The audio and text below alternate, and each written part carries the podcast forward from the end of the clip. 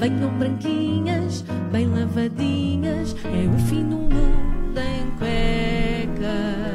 Sinto que já quase não preciso te apresentar. O fim do mundo em cuecas com David Cristina. Bom dia. Muito bom Estás dia. melhor? Estou um bocadinho melhor, desculpem pela minha voz. Isto eu apanhei uma daquelas terríveis. Acho que apanhei aquela, aquela constipação ou aquela gripe que, que deu cabo dos Incas. Quando, acho, que, acho que isto limpou, uma- limpou os Incas todos. Oh, David, mas tu tens, estado, tens acompanhado sempre tudo o que é notícia portanto, tens alguma coisa a dizer sobre a última controvérsia eh, sobre o contrato assinado por Ricardo Salgado? Ah, sim, sim, sim. Ahm, para quem não sabe, em casa houve um contrato assinado entre Ricardo Salgado e Zeinal Bava, antigo gestor da PT e creio que também ponta de lança do Ajax, ah, para justificar uma transferência de 25 milhões de euros.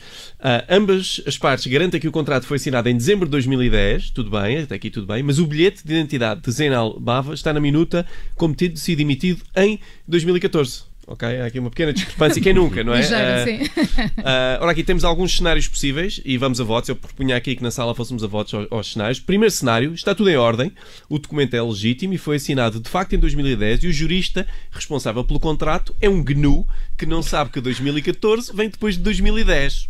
Ok? Isto é o cenário número 1. Um. Cenário número 2. Não está nada tudo em ordem, o documento é ilegítimo e foi assinado em 2014 e o jurista responsável pelo contrato é um GNU que não sabe que 2014 vem de dois- depois de 2010.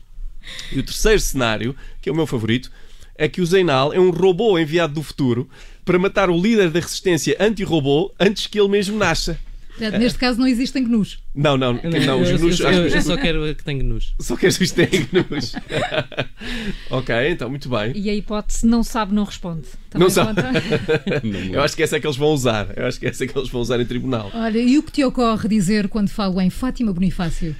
Pois, eu tive. Pois, olha, sabes que eu tive em hibernação durante os últimos dois dias, tive, tive um bocado. Tiveste tempo para digerir tudo. É, sim. É, é, e, e eu, recentemente, quando estava aqui a preparar o fim do mundo em cuecas, é, que é uma coisa que eu gosto de dizer, é, eu vi que o, que o SOS Racismo tinha feito uma queixa-crime contra a senhora Fátima Bonifácio, devido a um artigo de opinião. E eu não sou de intrigas, fui ler o artigo. É, não sei se leram, mas, mas vale a pena. Lemos, lemos. Vale a pena, é uma coisa muito divertida.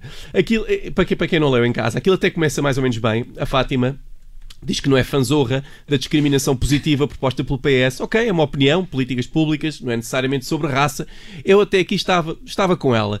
Depois aquilo começa a ficar esquisito quando ela diz que os africanos e os ciganos não descendem dos direitos universais do homem, decretados pela Grande Revolução Francesa 1789.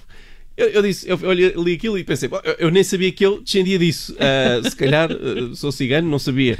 Ah, e depois, assim do nada, assim do nada, a gente está a ler aquilo e cai-nos isto em cima. Ela diz que os ciganos não sabem comportar nos supermercados. Foi aqui que a coisa virou para mim. Passou de texto escrito por uma historiadora para conversa de café com a minha vizinha de baixo que está sempre a acusar as empregadas de lhe roubarem os brincos apenas para os encontrar os brincos dois dias depois.